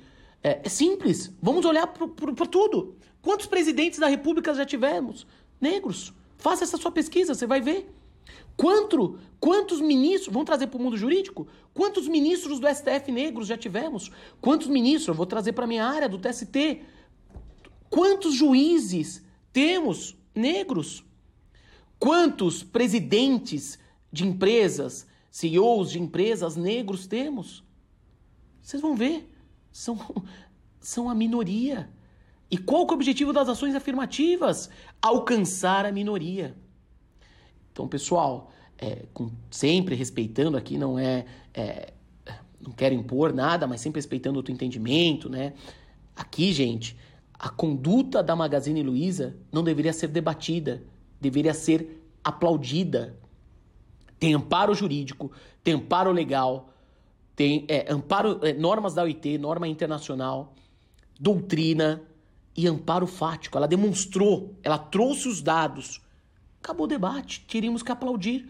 Tanto é que vocês devem ter visto que no mesmo caminho, outra grande empresa, que é a Bayer, lançou também um processo seletivo para a contratação apenas de negros. Também lançou esse mesmo processo seletivo para a contratação de negros nos cargos de liderança, demonstrando também essa, é, é, buscando também é, essa igualdade uma vez que eles observaram que dentro da empresa, certo, há uma minoria negra, ok? Também justificado com dados essa possibilidade, ok, pessoal?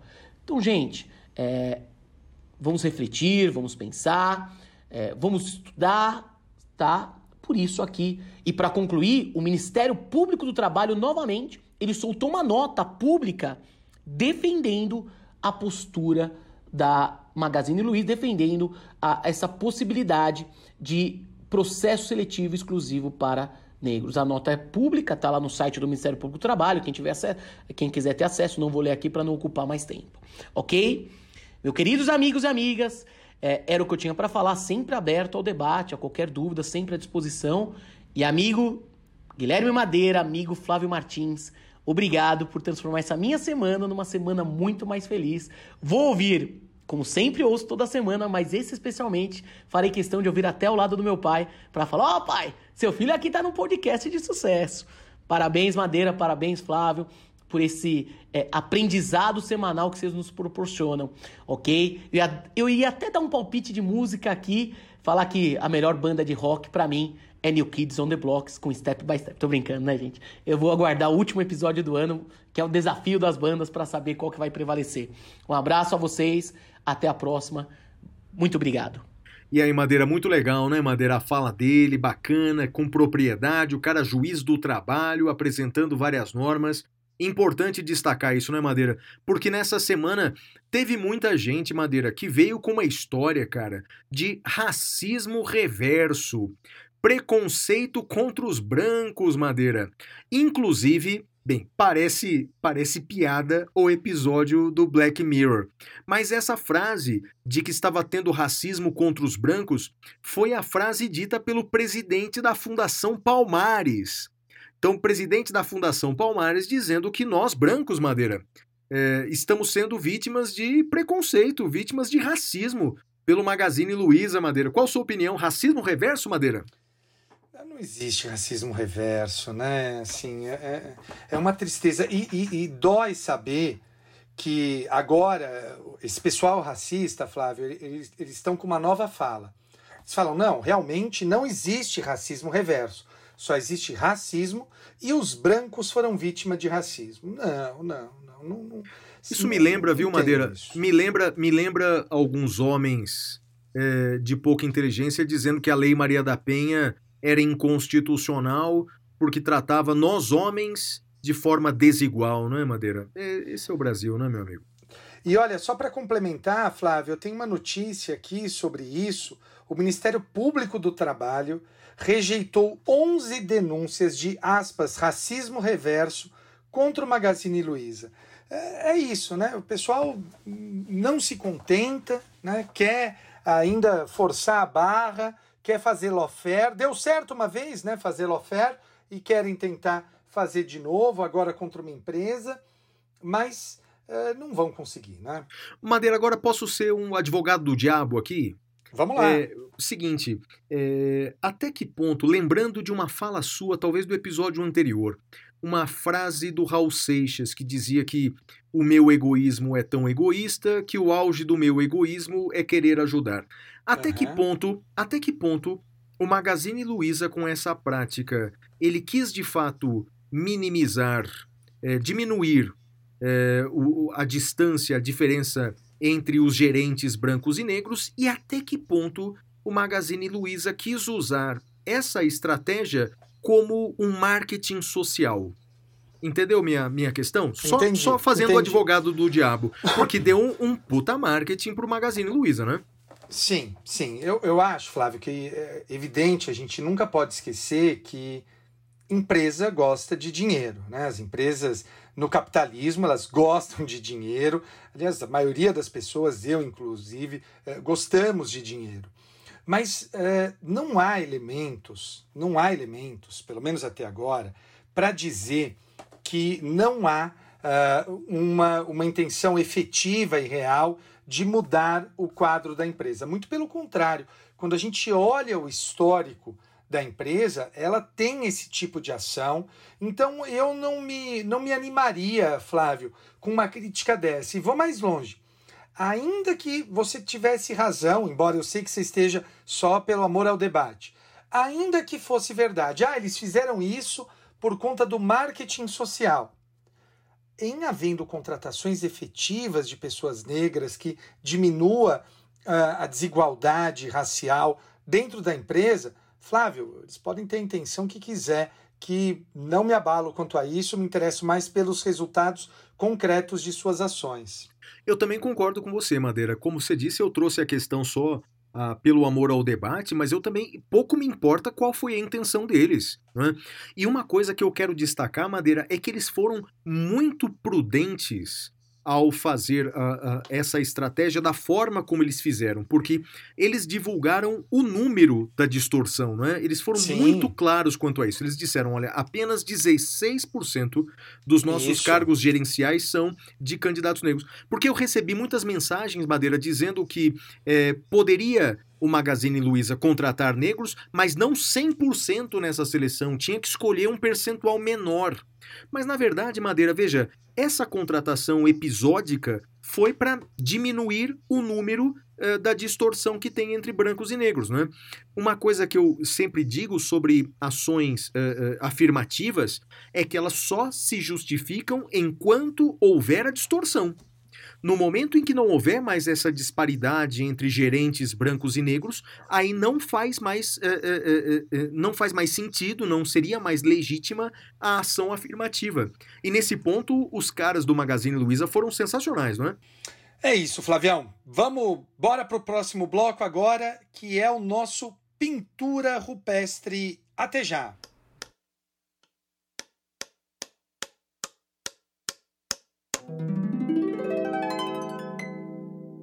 Pintura rupestre. Uau!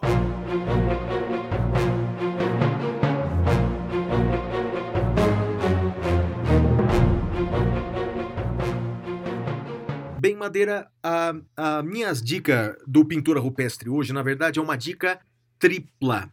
Mas eu vou fazer como você já fez. Na verdade, são três dicas que eu ouvi falar demais, ainda não assisti, mas vou assistir agora no fim de semana. Primeiro, uh, um documentário que está na Netflix, O Dilema das Redes.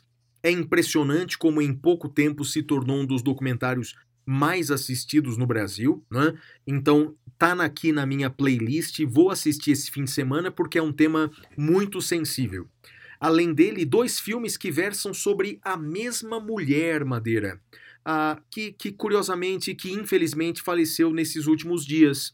Ela que era juíza da Suprema Corte norte-americana, Ruth Bader Ginsburg. Né? Tem dois filmes que tratam dela.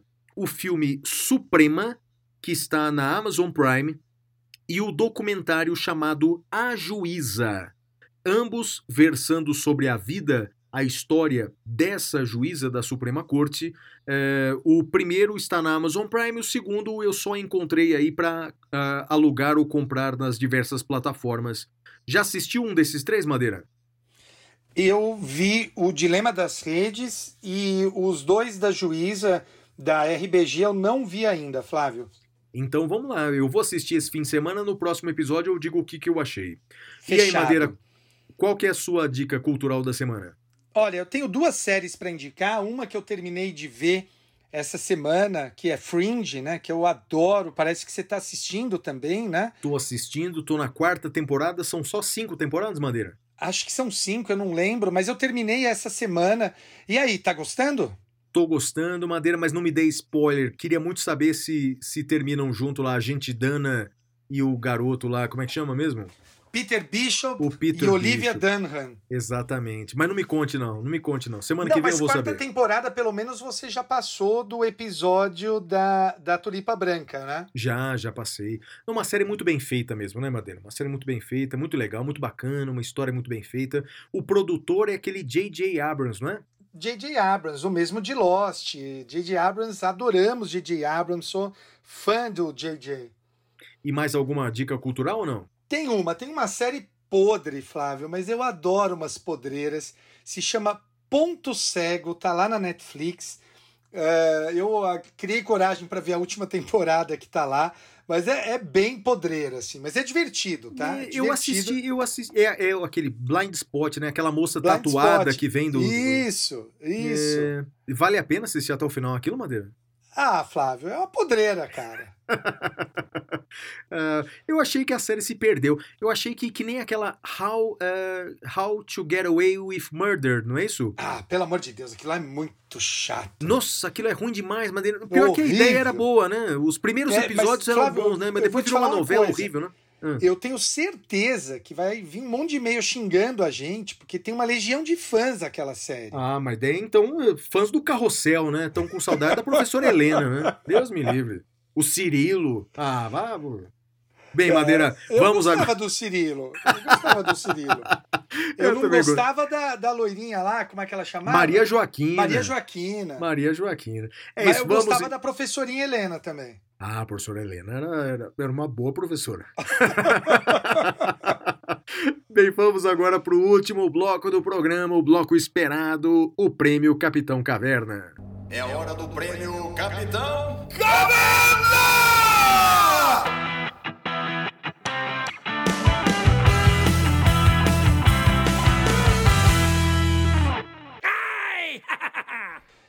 Bem, meus amigos, neste bloco, eu e o Flávio fazemos destaques negativos e positivos. Flávio, você lembra de Lip e Hardy? Lembra disso? Lip Hard, não, Madeira. Eu vou fazer a dublagem, talvez você lembre. Ó dia, ó céus, ó azar. lembrei, Madeira, lembrei. Era um desenho que tinha na década de. Acho que o desenho deve ser mais antigo, mas a gente viu na década de 80. Eh, É uma hiena chamada Hardy e ela ficava o tempo todo: ó dia, ó céus, ó azar. Cara, eu sei que a vida não é fácil, eu sei que a vida muitas vezes é difícil, mas bicho, esse pessoal que fica no Twitter, e eu adoro Twitter, mas que só reclama, só fala mal, não tem um- uma palavra positiva. Ah, vá lamber sabão, pelo amor de Deus. Flávio, eu não sei se você se lembra, se você assistiu Os Caça-Fantasmas 2, o filme. Assisti, Madeira. Não chega aos pés do 1, né? O 1 Não, eu já assisti chega. mil vezes. Mas você lembra que o monstro que eles enfrentam é uma gosma de sentimentos negativos dos nova-iorquinos? Lembra disso? Lembro, lembro sim. É isso, cara. Para de jogar energia negativa pro universo. Já tem coisa ruim demais acontecendo no mundo. Então, para, pensa. Vamos parar com essa síndrome de Hardy. Vamos parar de ficar reclamando. Meu destaque negativo é para quem só reclama, Flávio.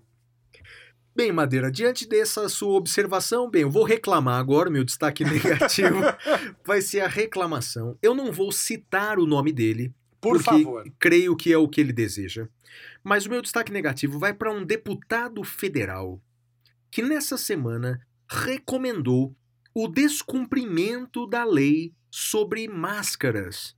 Ele sugeriu que o povo brasileiro descumpra a lei sobre o uso de máscaras, a lei do coronavírus, porque, na opinião dele, como, sei lá, um pseudo-jurista do WhatsApp, se as pessoas descumprirem a lei, ela cai no desuso. Né? Segundo ele, Madeira abre aspas, as máscaras adoecem. Ele diz que só utiliza a máscara quando as pessoas nos, na sua volta insistem para esse uso, mas ele sempre deixa o nariz de fora. Lembrando que a lei do coronavírus é muito clara, não é? De que o uso das máscaras é obrigatório, sobretudo em escolas, igrejas, comércio, transporte público e cobrindo nariz e boca. Bem, Madeira, essa fala do parlamentar, além de ser irrazoável, além de ser nociva, além de ser perigosa, colocar a vida e a saúde das pessoas em risco, eu diria o seguinte: a sorte desse deputado, sorte dele, azar nosso, que ele é deputado federal. Porque qualquer pessoa que fizesse um discurso desse cometeria crime. Porque, veja, violar uma norma sanitária durante uma epidemia, isso é crime previsto no Código Penal. Incitar as pessoas a praticar crime é crime de incitação ao crime. Então, portanto, esse parlamentar tem muita sorte, não é? Ele tem a sorte de ser um deputado federal e não vai responder nem penal nem civilmente. Mas quero dizer o seguinte: se todos nós pudéssemos livremente descumprir a lei quando dela discordamos, não é? Eu, nesse instante, descumpriria a lei que protege a honra e diria os dez adjetivos, pelo menos que eu tenho na minha cabeça, que se referem a esse deputado. Mas não vou dizer o que eu penso dele, não vou dizer os adjetivos que me vêm à mente, exatamente porque a lei me proíbe. Mas vocês podem imaginar 10 adjetivos que eu gostaria de dizer sobre esse deputado federal. Para ele, o meu destaque negativo da semana, Madeira. E o seu destaque positivo vai para quem? Meu destaque positivo vai para os meus alunos da graduação, Flávio. Olha, que turmas bacanas que eu estou lecionando lá no Mackenzie esse semestre. Sim, pessoal debate, o pessoal briga. Uh, e, e, hoje foi muito, muito bacana, uh, porque eu percebi, estava uh, dando aula para uma das turmas, turma do terceiro semestre, turma de direitos humanos, e estava discutindo lá e percebi que tem gente que não é da turma, mas que está na casa da pessoa e que está acompanhando a aula também. Então, olha, assim, meus alunos de graduação, eu, meu destaque positivo vai para vocês. Eu tenho muita sorte de ter os alunos que eu tenho, são eles que me ajudam a passar também por esses difíceis momentos da pandemia, porque pode não parecer, né? O pessoal vê a gente fazendo uma coisa, fazendo outra, mas não tá fácil para ninguém, parceiro. Para ninguém tá fácil, né? Mas o então... Madeira teve, teve uma autoridade pública importante dizendo que os professores não querem voltar para salas de aula para não trabalhar muito, né, Madeira? Ah, Flávio, como diria Bandeira, né? Ele passarão, eu passarinho. Deixa pra lá. tá certo. O meu destaque positivo da semana, Madeira, é bem verdade com uma certa dose de ironia. Mas o meu destaque positivo vai para o ex-presidente da República, Fernando Henrique Cardoso, FHC, que nessa semana, Madeira, deu uma entrevista dizendo que a reeleição, a emenda da reeleição, que ele fez aprovar perante o Congresso Nacional, segundo ele, foi um grande erro, Madeira. Então, portanto, parabéns por reconhecer o erro, não é? Pena que esse erro só foi reconhecido 20 anos depois, não é, Madeira? Esse erro que parecia ser tão claro à época, não é? E que custou tanto dinheiro na época para convencer os deputados e senadores que aprovaram essa emenda, é uma pena que ele reconheceu o erro tarde demais, não é? Porque, de fato, na democracia jovem brasileira, estava muito claro que a reeleição para os cargos do Poder Executivo daria no que de fato deu, não é? O primeiro mandato acaba sendo uma campanha eleitoral de quatro anos para o segundo mandato. Isso vale para os níveis municipal, estadual e federal. Então, meu destaque negativo ou, desculpa, meu destaque positivo, né? Vai para o Fernando Henrique porque o presidente, antes tarde do que nunca, né, Fernando? Agora reconheceu, né? Pelo menos é bom reconhecer o erro do que morrer realmente abraçado com o erro. Mas com uma dose de ironia, Madeira, meu destaque negativo vai para o ex-presidente que reconheceu seu grande erro. Destaque Acabou. positivo, você sempre é, troca. É, positivo barra negativo, né, Madeira? Nesse caso não é tão positivo assim, né? E aí, Madeira, terminou o 33. É isso aí, galera. Um beijo pro meu pai, pra minha mãe e pra você. E pra Xuxa e todo mundo de Santa Rosa, no Rio Grande do Sul. Tchau, tchau. Tchau, tchau, galera.